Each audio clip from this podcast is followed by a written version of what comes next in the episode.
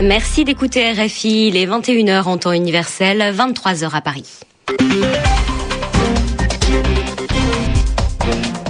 Chloé Cambrelin. Bonsoir à tous et bienvenue dans votre journal en français facile. Journal présenté ce soir avec Emmanuel Michel. Bonsoir Emmanuel. Bonsoir Chloé, bonsoir à tous. À la une de l'actualité, Pauline Niramasouko, condamnée à la prison à vie par le tribunal pénal international pour le Rwanda. Elle était jugée avec cinq autres personnes pour génocide et crimes contre l'humanité. L'Europe durcit sa politique d'immigration. Les pays membres de l'espace Schengen pourront dans certains cas remettre en place des contrôles à leurs frontières. C'est ce qu'ont décidé les chefs d'État et de gouvernement des pays de l'Union européenne réunis à Bruxelles. Et puis demain, samedi, cela fera cinq ans que le soldat franco-israélien Gilad Shalit est emprisonné. Il a été enlevé le 26 juin 2006 par un groupe de Palestiniens armés tout près de la bande de Gaza. Le journal en français facile. L'Italien Mario Draghi sera bien le prochain président de la BCE, la Banque Centrale Européenne. Oui, c'est ce qu'ont décidé les chefs d'État et de gouvernement de l'Union européenne. C'était ce vendredi au deuxième jour d'un sommet européen à Bruxelles. Mario Draghi prendra ses fonctions, commencera à travailler en novembre. Cette annonce était prévue, mais il restait une question à régler. Il a fallu qu'un autre Italien accepte de démissionner pour laisser sa place à un Français, car après le départ de l'actuel président de la Banque centrale européenne, Jean-Claude Trichet, la France voulait garder un poste important à la BCE. C'est ce qu'explique Nicolas Véron, chercheur dans le groupe de réflexion Bruegel. Le débat n'a pas du tout porté sur la nationalité de Mario Draghi, qui a été soutenu euh, très fortement par la France euh, pendant son processus de candidature, mais plutôt sur l'équilibre des nationalités au sein du directoire de la Banque européenne, donc un directoire de six personnes qui ne prennent pas les décisions toutes seules, puisque les décisions sont également prises avec les autres banquiers centraux de la zone euro, y compris Christian Noyer pour la Banque de France.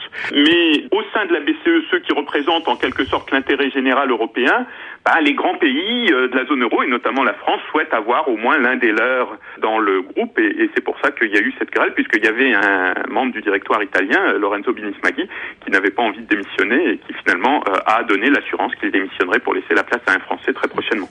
Propos recueillis par Philippe Le Caplin.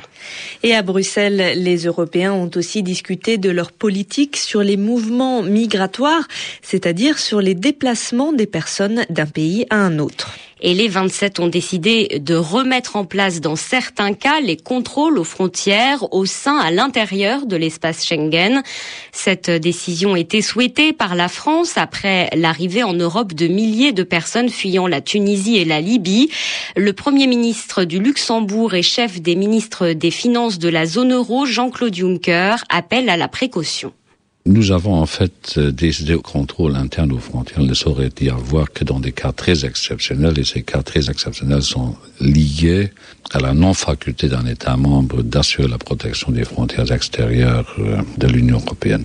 S'il y a un afflux massif de résidents de pays tiers vers l'Europe, il est évident que nous devons pouvoir renforcer le contrôle aux frontières. Mais je ne voudrais pas que nous banalisions cette euh, question de sorte à ce que chaque nuit un gouvernement peut décider à lui seul de réinstaurer les contrôles aux frontières. C'est une affaire sérieuse. Et puis, la libre circulation des citoyens est un des grands acquis de la construction européenne. En fait, le seul élément euh, sur lequel il n'y a aucune controverse entre les gouvernements et les opinions publiques, euh, ne détruisons pas ce qui nous reste euh, de fierté en Europe. Jean-Claude Juncker au micro de Johanna Holstein. La décision était attendue depuis dix ans. Le tribunal pénal international pour le Rwanda a condamné Pauline Niramasouko à la prison à perpétuité, la prison à vie. C'est la première fois qu'une femme est reconnue coupable de génocide par la justice internationale. L'ancienne ministre de la Famille et son fils, euh, condamnés à la même peine, étaient poursuivis pour leur rôle dans le massacre de Tutsi dans la ville de Butare, dans le sud du Rwanda C'était en 1994. La Tunisie devient le premier pays d'Afrique du Nord à reconnaître la Cour pénale internationale. L'ambassadeur tunisien à l'ONU, Ghazi Joma, a déposé ce vendredi le document officiel au siège des Nations Unies à New York. La Tunisie devient donc le 116e pays à signer le statut de Rome, le traité fondateur de la CPI. Cela fera cinq ans ce samedi que le soldat franco-israélien Gilad Shalit a été enlevé tout près de la bande de Gaza par un groupe de Palestiniens armés. Depuis le 26 juin 2006, le militaire de 24 ans est retenu par ce groupe et coupé du monde. Le CICR, le Comité international de la Croix-Rouge, demande de pouvoir voir Gilad Shalit comme l'autorise normalement les règles du droit international. C'est ce qu'a dit à Véronique Guémard Nadia Dipsy, porte-parole du CICR à Jérusalem. Depuis le moment qu'il a été euh, capturé, on n'a pas pu avoir accès à Gilad Shalit. On n'a pas pu s'assurer de ses conditions de détention. On n'a pas pu euh, non plus assurer un lien entre lui et sa famille.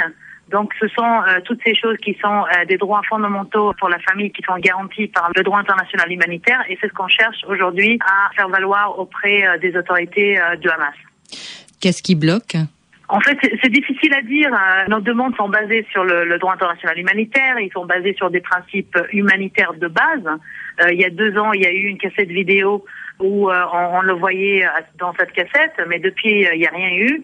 C'est pour ça qu'aujourd'hui, on demande une preuve de vie, de pouvoir s'assurer qu'il est effectivement en vie et on espère qu'il est en, bonne santé qu'il est dans des bonnes conditions. Mais c'est ça, on ne peut pas en être sûr tant que un, on n'a pas eu un preuve de vie, deux, on n'a pas eu un accès, et tant qu'il n'a pas pu au moins avoir un, minimum de liens familiaux avec les membres de sa famille. On demande uniquement de pouvoir s'assurer de sa situation, et effectivement, nous, on continuera à, faire cette demande auprès des autorités du Hamas, que ce soit à l'intérieur de Gaza ou ailleurs. Aux États-Unis, la Chambre des représentants a refusé d'autoriser les frappes américaines en Libye. Oui, et la Maison Blanche, la présidence américaine a déploré un message confus, c'est-à-dire un message pas clair, car juste après ce vote, les mêmes élus ont rejeté un texte qui prévoyait de couper les fonds, le financement des opérations américaines en Libye. Le rendez-vous de Wall Street. La bourse de New York termine en nette baisse ce vendredi. Le Dow Jones perd 0,96% et le Nasdaq 1,26%. Pierre-Yves Dugas. L'indice Dow Jones amplifie sa chute, perd encore 115 points et revient à 11 935 dans un volume énorme de plus d'un milliard 700 millions de titres sur le New York Stock Exchange. L'indice du marché Nasdaq recule de 16 points et se retrouve à 2653 on attribue aux inquiétudes venues de la zone euro ces nouveaux dégagements. L'élément nouveau en la matière est la chute des cours de banques italiennes, Unicredit et Intesa San Paolo, sont soupçonnés de manquer de fonds propres.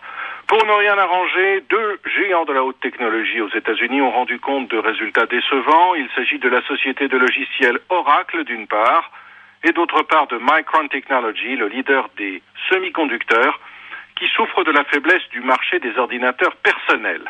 L'estimation de la croissance américaine au premier trimestre a été révisée en très légère hausse à 1,9%, ce qui reste médiocre par rapport au quatrième trimestre. Par ailleurs, les commandes de biens durables aux États-Unis ont grimpé également d'1,9% au mois de mai. Le baril de pétrole brut léger coté à New York reprend 0,2% et finit à plus de 91 dollars. Le billet vert se porte moins mal, surtout dans la mesure où l'euro s'effrite et retombe ce soir à 1,4178. Sur les autres marchés de matières premières à New York, le contrat de coton a regagné 2,1%, le contrat de café arrache 0,7% et le contrat de cacao chute de 0,8%. L'indice Dow Jones, je vous le rappelle, a cédé ce soir dans un volume élevé 0,9%. L'indice du marché Nasdaq a perdu 1,3%. Sur l'ensemble de la semaine, le Dow Jones aura abandonné encore 0,6%, mais le Nasdaq cette semaine gagne tout de même 1,4%. Merci Pierre-Yves Dugas. C'est la fin de ce journal en français facile. Merci Emmanuel Michel. Merci à vous de nous avoir suivis. Il est bientôt 23h10 à Paris.